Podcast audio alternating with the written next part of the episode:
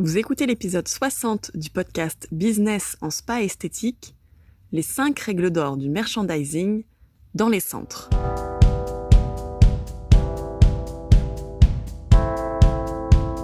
Bienvenue sur Business en spa esthétique, le premier podcast du secteur du spa et de l'esthétique en France. Je suis Tiffaine Modeste, la créatrice et directrice d'Expertise Spa Bien-être, et avec mon équipe, nous accompagnons les professionnels du spa et de l'esthétique qui veulent réussir.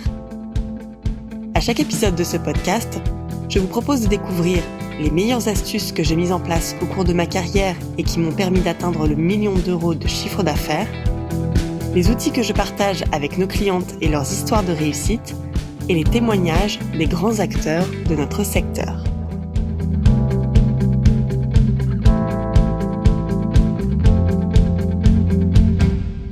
Cette semaine, je suis ravie de vous retrouver pour explorer ensemble un sujet qui me passionne depuis de nombreuses années, celui du merchandising, et en particulier celui qui s'applique à notre secteur spa et esthétique. J'ai eu la chance de faire une année d'études à l'ISIPCA à Versailles pour obtenir le titre d'animatrice formatrice. Et au cours de cette année passionnante dans cette école emblématique, j'ai fait la rencontre de Pascal Ducas-Binda, alors enseignante en merchandising. Alors, je me souviens plus si c'était l'intitulé précis de cette matière, mais les interventions de Pascal étaient un de mes meilleurs moments dans cette école. Pascal nous a enseigné les fameuses règles d'or du merchandising appliquées aux points de vente de cosmétiques. Autrement dit, du secteur sélectif, celui des parfumeries, des grands magasins, mais aussi l'étude des codes du merchandising dans le secteur de la grande distribution et de ceux de la parapharmacie. En l'écoutant nous raconter ces codes, analyser ce qu'ils veulent dire ou représenter, j'ai compris beaucoup de choses. La vente va bien au-delà des techniques de vente. C'est tout un ensemble d'actions opérationnelles qui créent les bonnes mises en condition de la vente. Lorsque je suis arrivée dans l'univers du spa, je me suis alors demandé quels étaient les codes du merchandising de ce secteur. Force était de constater qu'il n'y en avait pas vraiment les équipes d'esthéticiennes et de spa praticiennes n'étaient absolument pas formées aux techniques de merchandising, et cela se faisait plutôt à l'instinct. Alors, bien évidemment, il y avait de très jolies choses, mais aussi des merchandising catastrophiques. Lorsque j'ai créé ESBE, e, l'optimisation des plans de merchandising dans les centres que j'accompagnais était souvent un moment fort, puisque c'était un véritable avant-après qui donne un sentiment de renouveau dans les centres. Grâce à toutes ces mises en pratique et cet apport théorique que j'ai reçu à l'ISIPCA, j'ai créé un cours, créé ces plans merchandising appliqués aux spas et centres beauté bien-être pour aider les gérants, les managers et leurs équipes à appréhender cet outil de vente à part entière. Ce cours, si vous voulez, est disponible sur notre site internet pour ceux et celles qui veulent en savoir plus et se former. Alors l'occasion pour moi cette semaine de partager avec vous les 5 points essentiels pour faire de votre merchandising un outil de vente à part entière. La règle numéro 1 en merchandising, qui vaut aussi en stratégie marketing, c'est trop de messages tue le message. Clarté, simplicité et cohérence avec votre image de marque, telles sont les valeurs que doivent incarner votre merchandising. Je prends comme exemple les portes d'entrée de spa ou d'instituts qui comportent tout un tas de stickers dans tous les sens. Le logo de l'association des commerçants du quartier pour bien montrer qu'on est adhérent, l'affiche de la prochaine représentation du cirque dans votre ville pour montrer qu'on est actif dans la commune, le stickers carte bancaire, l'affichage des horaires d'ouverture du centre, qui bien souvent ne sont pas mis à jour, les stickers des marques partenaires ou des fournisseurs pour montrer que vous êtes équipé, etc. Stop. Faites le grand ménage de printemps. Un seul message sur votre porte. Ce message doit s'en tenir à vos horaires d'ouverture et éventuellement un QR code qui renvoie vers votre site internet et ou vos pages de réseau. Le reste, eh bien non. Votre centre n'est pas un panneau publicitaire. Votre centre a un message à porter, qui vous êtes, ce que vous proposez et à qui vous le proposez. La règle numéro 2 concerne la propreté de votre merchandising. Là aussi, je vois des horreurs parfois, comme par exemple les couches de poussière accumulées sur les produits et les linéaires, les testeurs poisseux qui, lorsqu'on les actionne, nous crachent une crotte de produits séchés ou bien les produits de gommage qui ont dégouliné dans les pattes vis du couvercle. Hum, alléchant tout ça, n'est-ce pas? Mais je pense aussi, et ça c'est mon exemple préféré, à tous ces insectes qui sont venus mourir dans votre vitrine. Mouches, araignées, moustiques et autres joyeusetés signent que le ménage n'a pas été fait depuis des jours, voire des semaines, oserais-je dire des mois. Votre merchandising doit être absolument impeccable. Faites une procédure afin que le ménage soit fait tous les jours sur les linéaires et dans votre vitrine si vous en avez une. Je me souviens que lorsque j'étais animatrice commerciale, le ménage des linéaires, c'était tous les jours qu'on le faisait dans les grands magasins et en parfumerie. Alors, à vos plumeaux. Et n'oubliez pas le nettoyage quotidien de vos testeurs. Si vous avez une forte affluence dans votre centre et que les clients sont amenés à ouvrir les testeurs et à les utiliser, comme c'est le cas par exemple dans les centres qui ont mis en scène des bars à testeurs, eh bien là, c'est plusieurs fois par jour que le nettoyage et la vérification des testeurs doivent être faits. La règle numéro 3 concerne un point stratégique qu'est le comptoir caisse. Ce point de contact, c'est le cœur de votre centre puisque tous les clients passent par ce comptoir. Pensez ici aux valeurs, clarté, simplicité et cohérence. Un seul message sur votre comptoir. C'est très difficile à appliquer parce qu'on aimerait pouvoir parler de tout.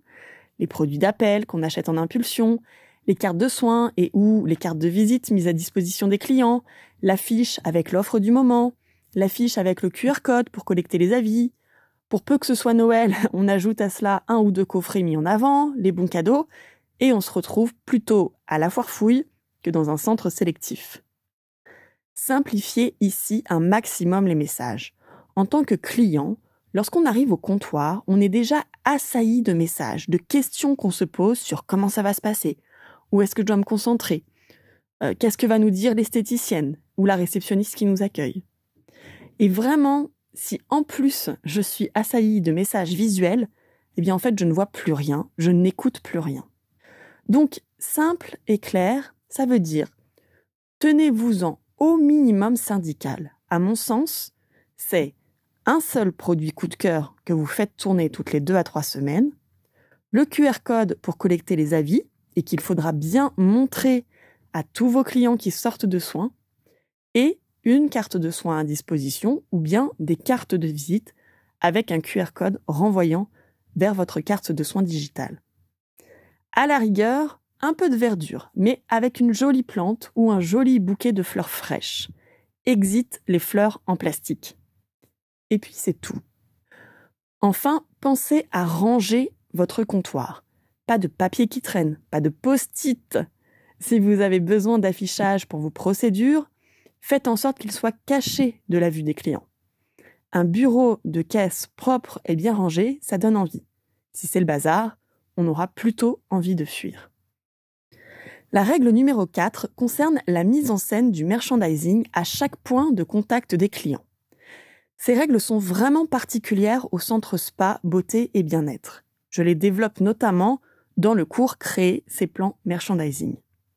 Ici, l'idée, c'est de regarder de quelle façon est intégré le merchandising dans votre parcours client.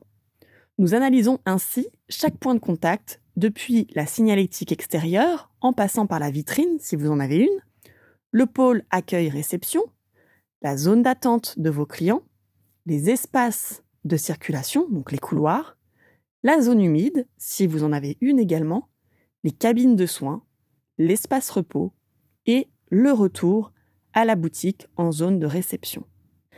À chacun de ces points de contact, il y a des règles particulières qui s'y appliquent. Donc pour aujourd'hui, je vous invite dans un premier temps à observer chacun de ces points cités dans votre centre et à l'analyser. Quel est le message principal? Y a-t-il un appel à l'action?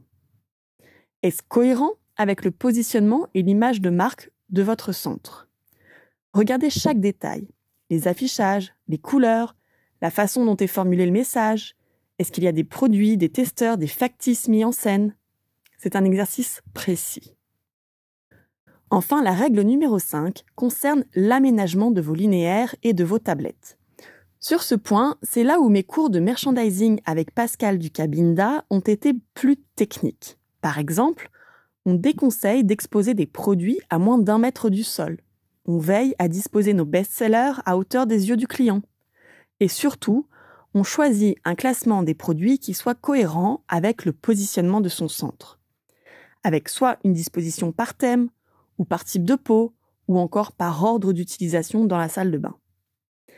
Même le nombre de produits que vous disposez sur vos linéaires a une signification.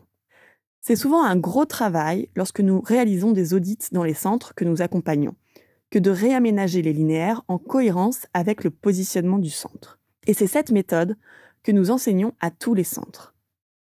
C'est fascinant lorsque l'on comprend le langage du merchandising. Chaque détail a son importance, chaque détail a une signification et permet de renforcer vos ventes. Un bon merchandising peut vous générer à lui seul jusqu'à 20% de ventes supplémentaires. Alors rien que pour ça, ça vaut le coup d'y passer un peu de temps et de vous y former.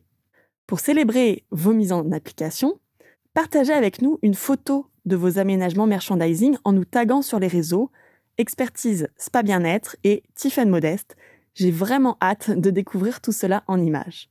En attendant, je vous retrouve la semaine prochaine pour un nouvel épisode. Si vous aimez ce podcast, rendez-vous sur le site Expertise Pas Bien-être pour découvrir les cours et le programme de SVE qui ont déjà aidé des milliers de gérants, managers et leurs équipes à développer leurs compétences et les performances de leur business.